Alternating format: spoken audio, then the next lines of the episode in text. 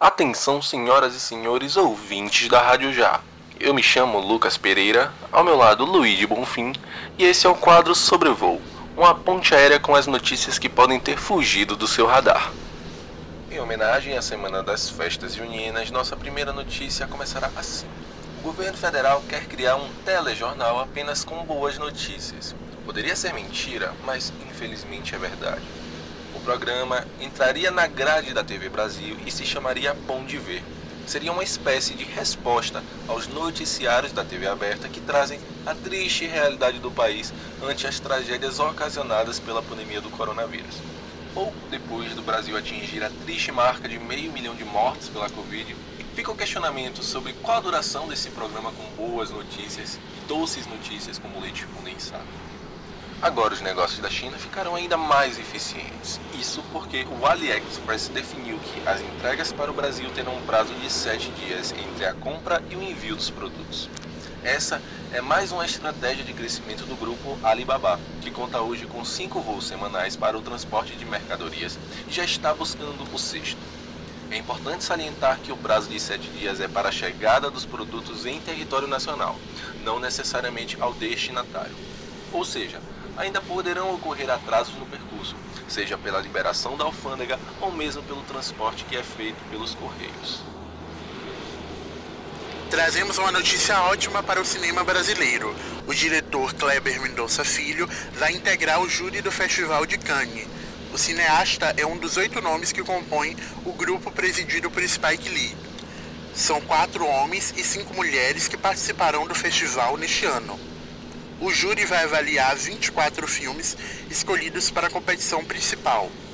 A retomada do festival ocorre após uma pausa de dois anos devido à pandemia provocada pelo vírus da Covid-19. Kleber é diretor, produtor e roteirista. Em 2019, com Bacurau, ganhou o prêmio do júri de Cannes. O cineasta pernambucano também dirigiu Aquários e Som ao Redor. E para fechar os informes, se passarmos por uma estrela cadente, um pedido que muitos farão é ganhar o prêmio da Quina de São João 2021, que irá sortear um prêmio de 190 milhões de reais, o maior da história. O sorteio ocorrerá neste sábado, 26 de junho, a partir das 20 horas, no horário de Brasília, no espaço Loterias Caixa, em São Paulo. A Quina de São João já realizou 10 concursos especiais que pagaram grandes prêmios. Ao todo, a Quina de São João fez 1.651 ganhadores e 74 milionários. Para concorrer a essa bolada, os apostadores devem ir a uma lotérica ou acessar o site www.loteriasonline.caixa.gov.br ou através do aplicativo até às 19 horas deste sábado, dia 26. Para dar seguimento a nossos informes, receberemos uma transmissão da Torre de Controle Informativa.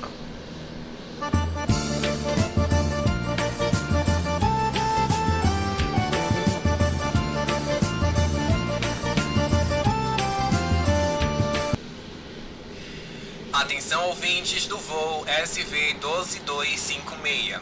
Eu sou o controlador informativo Danilo Isaac e a indicação de hoje é para você que gosta de um rolê cultural, mas também quer manter o distanciamento social.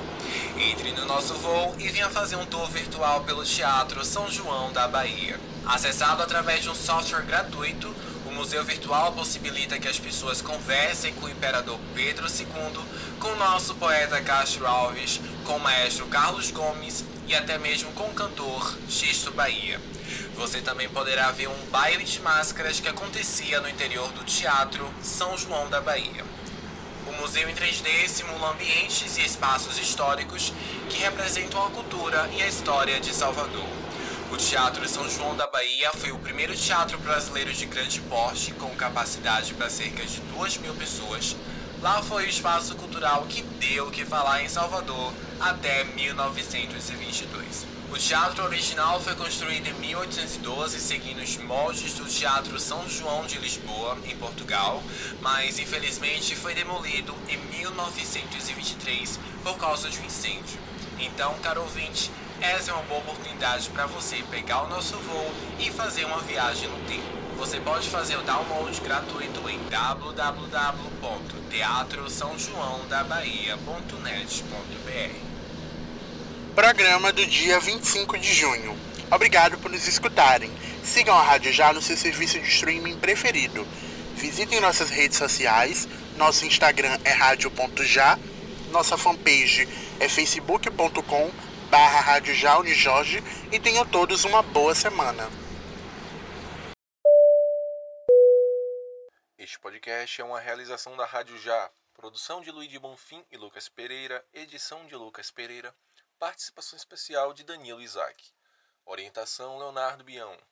Para este podcast, utilizamos notícias dos sites DCI, Salvador da Bahia, B9 e Folha.